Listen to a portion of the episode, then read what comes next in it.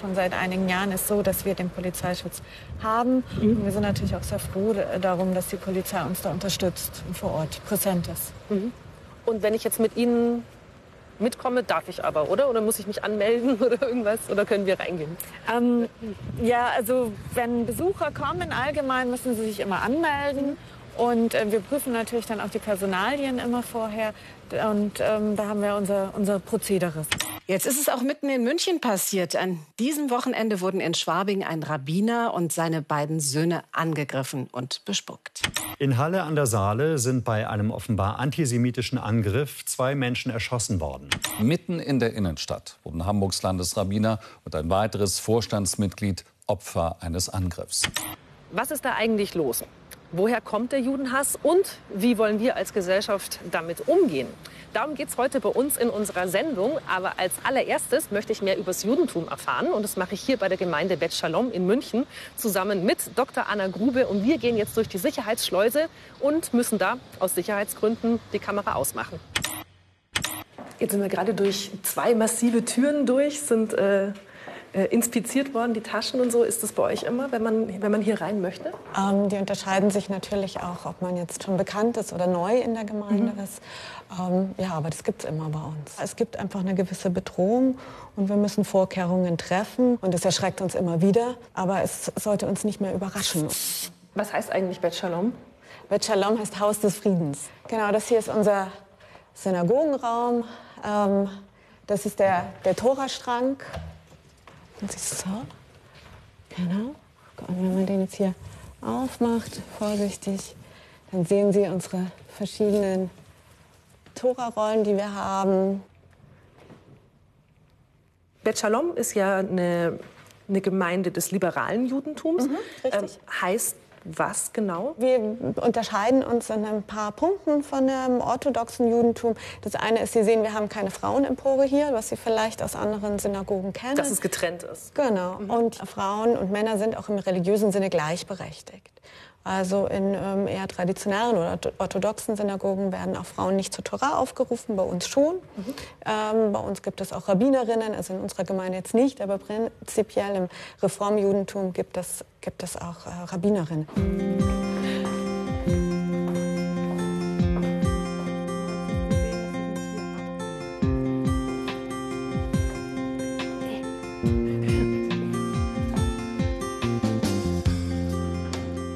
Ist es was, womit Sie sich abgefunden haben, dass Sie da durch diesen ganzen Sicherheitswahnsinn durch müssen? Also abgefunden habe ich mich damit nicht. Ähm, ähm, es wäre natürlich schon schön und ich wünsche mir, dass es nicht mehr nötig ist. Aber die Realität ist immer eben momentan nicht so. Das ist schon krass, wie jüdisches Leben in Deutschland sich da völlig dran gewöhnt hat, dass man ein Sicherheitskonzept braucht, dass man Polizeischutz braucht, wenn man einfach nur mal in den Gottesdienst gehen will zum Beispiel. Liegt natürlich daran, dass Antisemitismus in Deutschland immer noch ein Riesenproblem ist und leider ist es jetzt auch kein neues Phänomen.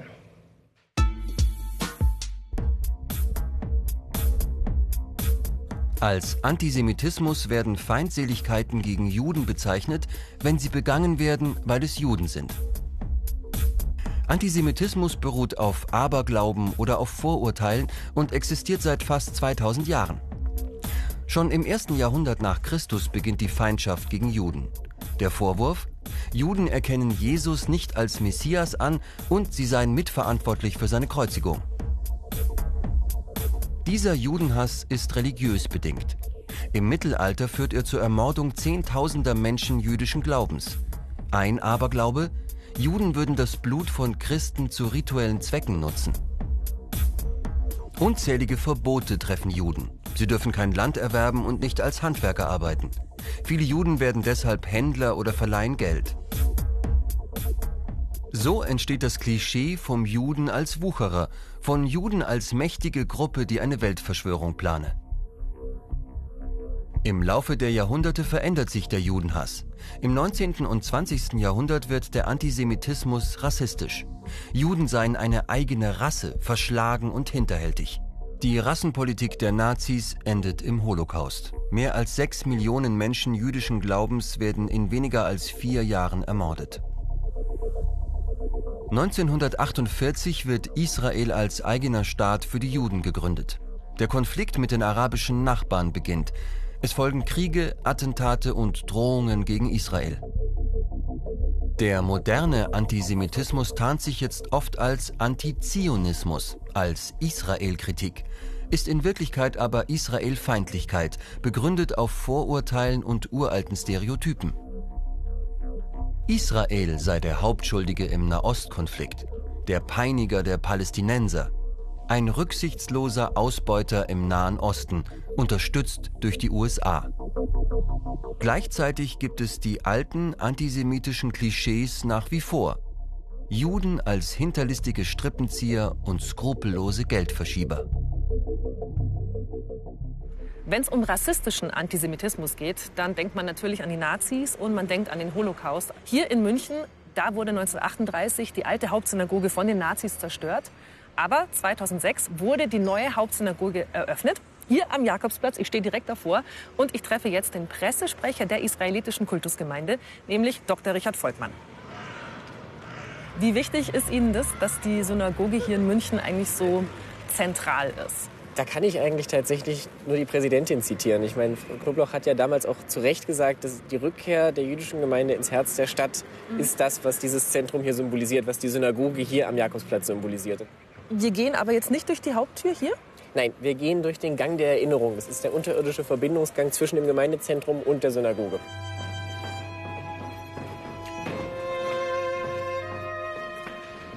So, und hier sind wir jetzt im Gang der Erinnerung. Wir gehen jetzt praktisch aus dem Gemeindezentrum in Richtung der Synagoge.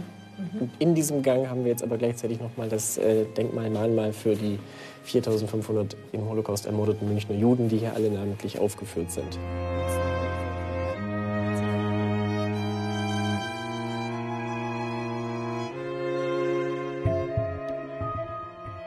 Schon vor Hitlers Machtübernahme 1933 heizen Antisemiten in ganz Europa die Judenfeindlichkeit an. Die Nationalsozialisten schieben die Schuld an aktuellen Problemen auf Juden und deren angebliches Finanzkapital. Am 9. November 1938 zerstören Nazis und Sympathisanten in ganz Deutschland Synagogen, plündern jüdische Geschäfte. Juden werden auf offener Straße beleidigt, angegriffen und sogar ermordet. Im Oktober 1941 beginnen die deutschen Nationalsozialisten, jüdische Mitmenschen systematisch zu ermorden, in industriell organisierten Vernichtungslagern. Das größte dieser Lager ist Auschwitz. Etwa sechs Millionen jüdische Männer, Frauen und Kinder werden in weniger als vier Jahren von Oktober 1941 bis April 1945 ermordet.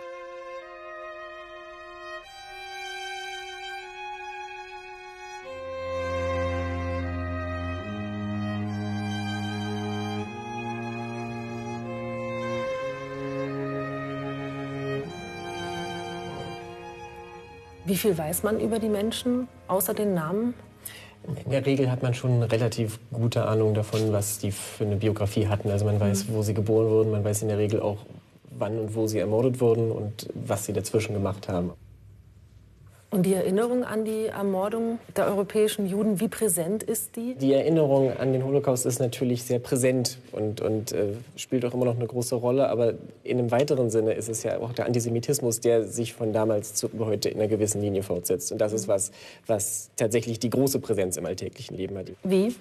Wie merken Sie den? Na gut, wenn man hier in der Gemeinde bekommen wir das natürlich relativ deutlich mit und klar mit, wenn irgendwelche Vorfälle sind und äh, mhm ich kann jetzt Beispiele nennen. Also sie hat, es gab ja etwa die, die Landtagsrede der Präsidentin im Januar, äh, die sehr bekannt war mit den entsprechenden Reaktionen. Und jedes Mal, wenn es irgendwelche größeren äh, Meldungen gibt, dann bekommen wir das ja auch in Form von Reaktionen sofort mit. Mhm. Und die sind dann in der Regel nicht sehr freundlich.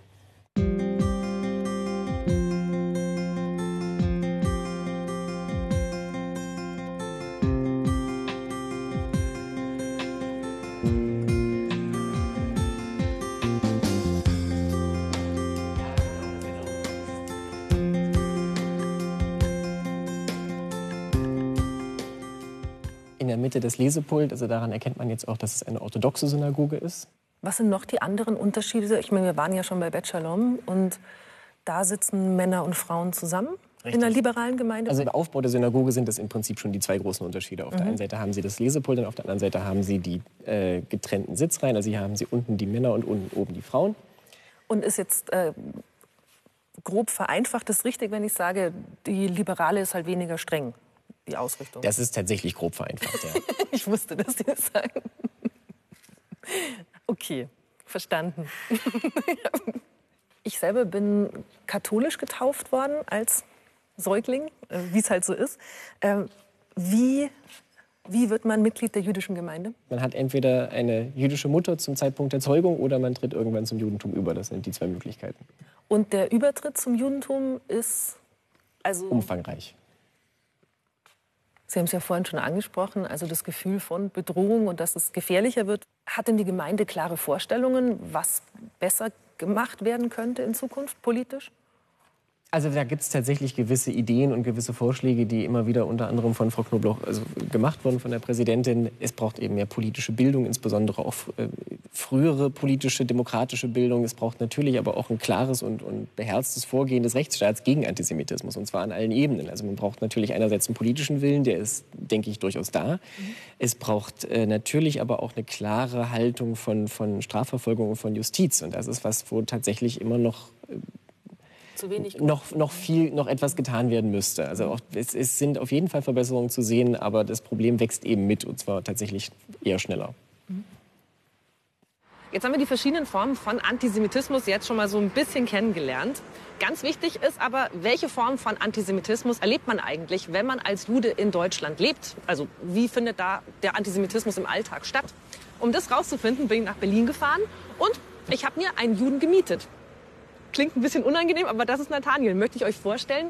Ich habe dich gemietet. Warum kann man dich überhaupt mieten? Ähm, ich bin ähm, oder ich engagiere mich in einer Initiative, die heißt Rent a Jew. Worum es bei uns geht, ist, dass man jüdische Menschen einladen kann, vor allem halt für Bildungseinrichtungen, zum Beispiel Schulklassen, um über das Judentum zu diskutieren, um äh, Fragen stellen zu können ähm, um, und um einfach mal jüdische Personen kennenlernen zu können. Ein ganz übles antisemitisches Klischee äh, hat immer irgendwie mit Geld zu tun. Ähm, ihr nehmt kein Geld. Nein, das ist kostenlos. Äh, das ist ein freiwilliges Projekt. Ähm, alle, die bei uns mitmachen, sind äh, freiwillig engagiert. Wie sind da die Erfahrungen? bisher, ähm, die du gemacht hast? Es kommt sehr positiv an. Es gibt natürlich immer mal wieder ähm, irgendwie schwierige Fragen, die man gestellt bekommt oder die auch irgendwie vorurteilbehaftet ähm, sind. Wie zum Beispiel? Ja, ob äh, gerade ob man Steuern bezahlt als Jude in Deutschland oder ähm, ob man jetzt ähm, ja, ob man irgendwie Muslime hasst oder sowas. Aber alle Fragen sind erlaubt. Die Leute, die mitmachen, so wie du jetzt, ähm, sind aber ähm, nicht alle streng gläubig, oder? Also, Nein. Was bist du? Äh, ich bin säkular. Meine, wir, wir, wir halten uns an wenige der jüdischen Regeln oder Gebote und Verbote. Das heißt, wenn wir jetzt frühstücken gehen, würdest du Schinken essen? Ja. ja. Würdest du? Ja, ja, ja.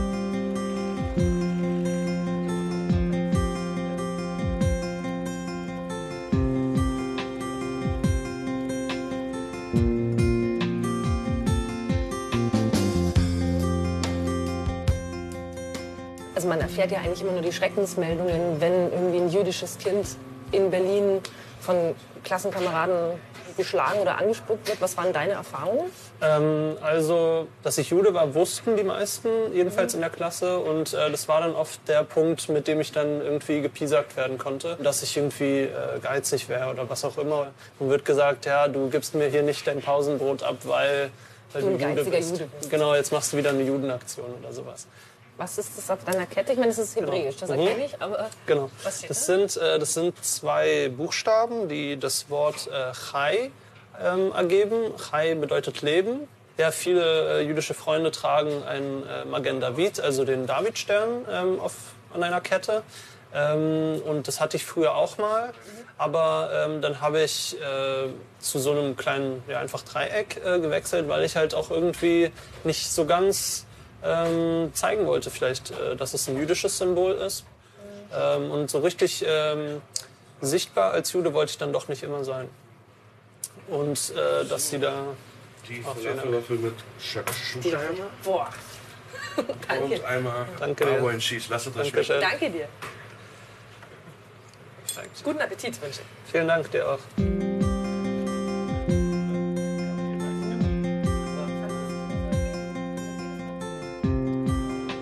Hier im Viertel wird man an vielen Orten an Deutschlands antisemitische Vergangenheit erinnert. Zum Beispiel von diesem Mahnmal, an dem Nathaniel häufig vorbeikommt. Man sieht ja, das ist ein Waggon, ein stilisierter. Und da drin sieht man dann diese großen Marmorblöcke, wo man ja erkennen kann, das könnten Menschen sein. Ja. Und hier stehen auch sind das die Genau. Transporte jeweils gewesen. Genau, ja. Das waren die einzelnen Transporte, die von hier über den Güterbahnhof, entweder Grunewald oder äh, Moabit, was heute Westhafen ist, ähm, äh, ging. Äh, nach, und wie man sieht, halt nach Auschwitz, nach Riga. Sachsenhausen. Ähm, genau.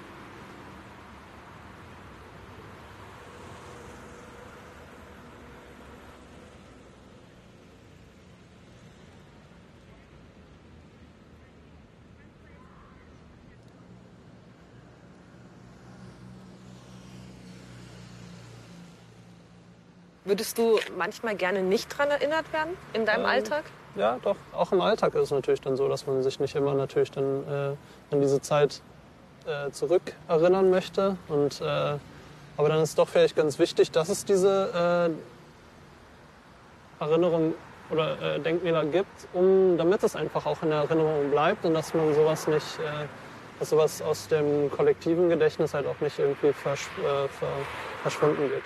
Hast du Angst, dass das passiert? Also wenn sich AfD-Politiker hinstellen und sagen, die Erinnerungskultur muss sich ändern. Auf jeden Fall. Also es sind ja nicht immer nur Politiker, sondern auch ähm, es gibt Fälle, wo andere bekannte Leute halt sagen, man soll die Geschichte ja auch mal vergessen und ähm, wenn es jemanden nicht interessiert, dann sollen, dann brauchen die das auch nicht, nicht zu lernen oder immer daran erinnert werden. Ähm, aber ich denke, das ist echt wichtig, dass man seine Geschichte kennt und dadurch halt auch lernt für die äh, Gegenwart und die Zukunft. Wie sicher fühlst du dich denn Eigentlich als schon. Jude hier in Berlin? Eigentlich sehr. Ähm, gerade weil man es mir vielleicht aber auch nicht ansieht. Weil sonst ähm, wüsste ich halt, oder man weiß ja nie, was Menschen davon halten von, von Juden. Ähm, oder ähm, ja, ob sie halt einem dann wohlgesonnen sind, ob die dann, ob es die gar nicht interessiert oder ob die vielleicht was ähm, dagegen haben. Die Kriminalstatistik für das Jahr 2018 verzeichnet 1799 antisemitische Straftaten. 2017 waren es 1504. Ein Anstieg um fast 20 Prozent innerhalb eines Jahres.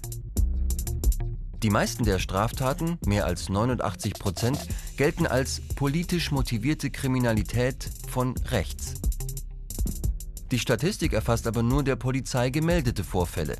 Fachleute fordern eine genauere Analyse und Einordnung der Taten.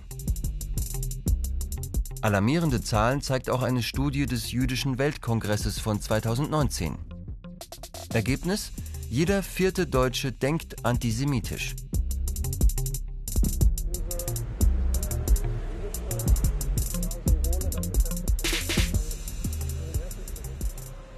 Findest du es unfair, wenn du zum Beispiel als jüdischer Deutscher äh, ständig dann auf Israel angesprochen wirst oder auf eine israelische Siedlungspolitik oder so?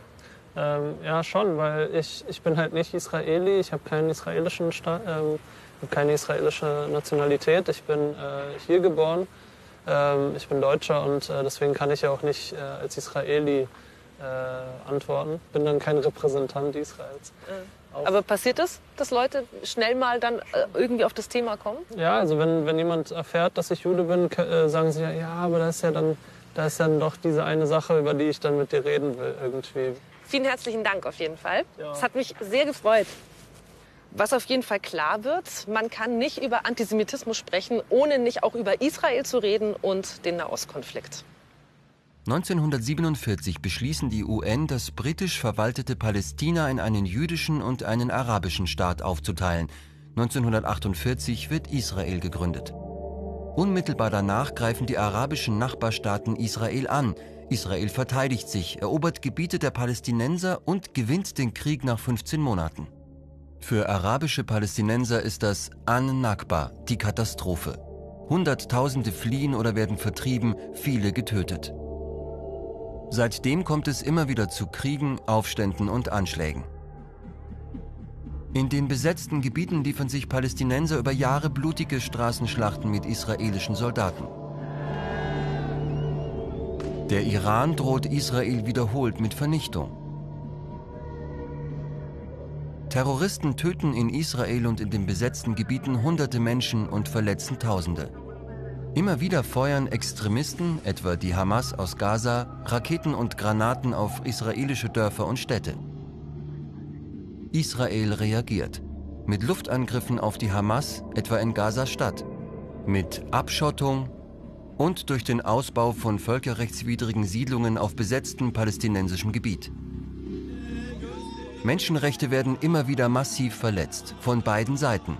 Demonstrationen weltweit richten sich aber vor allem gegen die Politik Israels. An sich muss es ja okay sein, über Politik zu diskutieren. Aber wo ist es noch irgendwie legitime Kritik an der Politik Israels und wo beginnt Antisemitismus? Das frage ich jetzt eine, die sich damit sehr gut auskennt, nämlich Dr. Sina Arnold. Die forscht nämlich am Zentrum für Antisemitismusforschung an der TU Berlin. Hallo. Hi. Christina, hallo, Christina Wolf, hallo. Freut mich sehr. So. Jetzt ist ein großes Raunen äh, durch die Medienlandschaft gegangen mit der aktuellen Studie. Ein Viertel der Deutschen hegt antisemitische Gedanken. Wie ist das bei Ihnen angekommen? Waren Sie da überrascht? Ähm, nein, ich, ich, und meine Kollegen und Kolleginnen hier am Zentrum für Antisemitismusforschung waren nicht überrascht. Das mhm. deckt sich mit den Zahlen, die wir kennen aus der ähm, Einstellungsforschung, aus den empirischen Studien der letzten Jahre. Woran liegt das dann? Also einfache Ursachen kann man da sicherlich nicht ausmachen, ähm, auch auf Grundlage dieser, ähm, dieser Statistiken ähm, nicht. Ich meine, zwei Sachen muss man, glaube ich, mit einbeziehen. Das eine ist so ein bisschen so der längerfristige Blick, dass wir äh, immer noch in der Zeit nach der Finanz- und Wirtschaftskrise sind ähm, und in Zeiten von ökonomischen und politischen Krisen Leute nach einfachen Antworten suchen mhm. und der Antisemitismus äh, historisch immer eine dieser einfachen Antworten war, ähm, also den Juden und Jüdinnen die Schuld zu geben dafür, dass es im eigenen Leben und in der Nation angeblich nicht gut läuft. Und das andere ist, dass äh, wir in den letzten Jahren in, in ganz Europa, äh, wie gesagt, eine Zunahme an Rechtspopulismus haben als sozialer Bewegung und als Parteien. Und die tatsächliche Gewalt, die stattfindet, ähm, wer begeht die denn? Wenn man auf die ähm, Statistiken schaut, also die Kriminalitätsstatistiken, ähm, da werden ungefähr 95 Prozent rechte oder rechtsextreme Täter genannt. Man muss bei diesen Zahlen immer vorsichtig sein. Also der eine Grund ist, dass ähm, die Kategorisierung teilweise unklar ist. Also es kann sein, dass äh, wenn irgendwo ein Hakenkreuz erscheint, ähm, das polizeilich als rechtsextrem eingeordnet wird. Mhm. Ähm, man weiß aber gar nichts unbedingt über den tatsächlichen Täter. Man muss auch vorsichtig sein, weil es eine hohe Dunkelziffer gibt. Also nicht jede antisemitische Tat oder Handlung wird zur Anzeige gebracht. Nichtsdestotrotz verweist diese Zahl von ungefähr 95 Prozent rechten, rechtsextremen Tätern und Täterinnen, dass wir ein massives Problem mit rechtem Antisemitismus haben, der gar nicht importiert ist, sondern der äh, schon immer hier war und jetzt gerade noch mal sichtbar wird. Auch in muslimischen und arabischen Communities oder bei Menschen mit ähm, einem solchen Migrationshintergrund gibt es Antisemitismus. Das ähm, sollte man gar nicht unter den Tisch fallen lassen. Und auch da muss man natürlich etwas gegen vorgehen. Was ist eine legitime Kritik an zum Beispiel an politischen Entscheidungen, die der Staat Israel oder die israelische Regierung trifft? Und wo beginnt Antisemitismus? Mhm. Ähm, ich würde, glaube ich, einen, einen Schritt nochmal zurückgehen und uns fragen, warum wir uns diese Frage stellen müssen. Und das hat auch damit zu tun, dass ähm, nach 45, nach dem Holocaust, Antisemitismus in Deutschland ähm, erstmal etwas Tabuisiertes war. Also mhm. es war klar, man darf nicht mehr sich offen gegen Juden und Jüdinnen äußern. Und gleichzeitig haben die ähm, antisemitischen Vorstellungen natürlich weiter existiert. Die waren ja nicht plötzlich einfach weg. Also das ist ein Schlupfloch. Oder? Genau, deswegen musste es Mittel und Wege geben, äh, irgendeine Form von Umwegkommunikation zu finden, mhm. ähm, um diese Meinung zu artikulieren auf eine Art, die ähm, erstmal politisch ähm, ja, opportun war. Und eine dieser Möglichkeiten für diese Art von Umwegkommunikation ähm, ist eben die ähm, Kritik an Israel oder israelischer Politik. Das bedeutet natürlich nicht, dass jede Form von Kritik an israelischer Politik antisemitisch ist. Das ist wichtig zu sagen. Ich habe mir Statements aufgeschrieben, ähm, die ich, das sind teilweise habe ich mal ein Zitat, mal was aus einer Studie und ich würde Sie fragen, ob das schon antisemitisch ist. Und Sie sagen mir das einfach, ob Sie ordnen es mir einfach mal ein. mal sehen, ob ich das so sagen darf. Wenn ich sagen würde, äh, ich habe ein Problem mit der israelischen Siedlungspolitik. Ist das okay? Also es ist eine schwierige Position jetzt für mich, die Absolution zu erteilen. Ähm, also wenn Sie mir das jetzt so sagen würden, dann ähm, würde ich äh, erstmal interessiert zuhören und nicht denken, dass äh, Sie mhm. Antisemitin sind.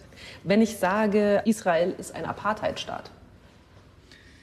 Ähm, das ist eine, eine, historisch falsche Aussage, weil ähm, da ähm, es große Unterschiede gibt zu der Apartheid in Südafrika. Äh, und da würde ich dann erstmal denken, dass sie ähm, wenig Ahnung von Geschichte haben und vielleicht auch äh, eine ähm, Übertreibung für die Situation verwenden, ähm, bei der mich interessieren würde, woher diese Motivation kommt, da zu übertreiben. Äh, der israelische Staat wendet selbst Nazi-Methoden gegenüber den Palästinensern an. Ähm, das ist eine antisemitische Aussage. Es ist historisch falsch. Es ist eine Übertreibung und es ist vor allem eine, ähm, eine Täter-Opfer-Umkehr. Also gerade in Deutschland ist ähm, das oder diese Art von Aussage auch ähm, eine der Statements, die verwendet werden, um ähm, den sogenannten sekundären Antisemitismus zu beschreiben, mhm. ähm, bei denen eben diese Art von Täter-Opfer-Umkehr ähm, vorgenommen wird, wo plötzlich Juden und Jüdinnen ähm, und jüdische Israelis diejenigen sind, die ja die eigentlichen Nazis, die eigentlichen äh, Täter sind. Dann vielen herzlichen Dank. Gerne. Also ja, natürlich darf man über Israel und israelische Politik diskutieren. Und nein, nicht jeder, der dazu eine Meinung hat, steht automatisch unter Generalverdacht, ein Antisemit oder eine Antisemitin zu sein. Es lohnt sich aber durchaus mal genauer hinzugucken, wie Menschen über Juden und über Israel sprechen. Aber dass wir sprechen, das ist immens wichtig, weil ansonsten bleiben wir weiter unwissend und dann kann die Angst vor dem Fremden immer weiter gedeihen und dann sind wir auch anfälliger für ganz einfache Erklärungsmodelle in unserer ziemlich komplizierten und komplexen modernen Welt. Und dann hat sowas wie der Antisemitismus auch in Zukunft leider immer noch eine Chance.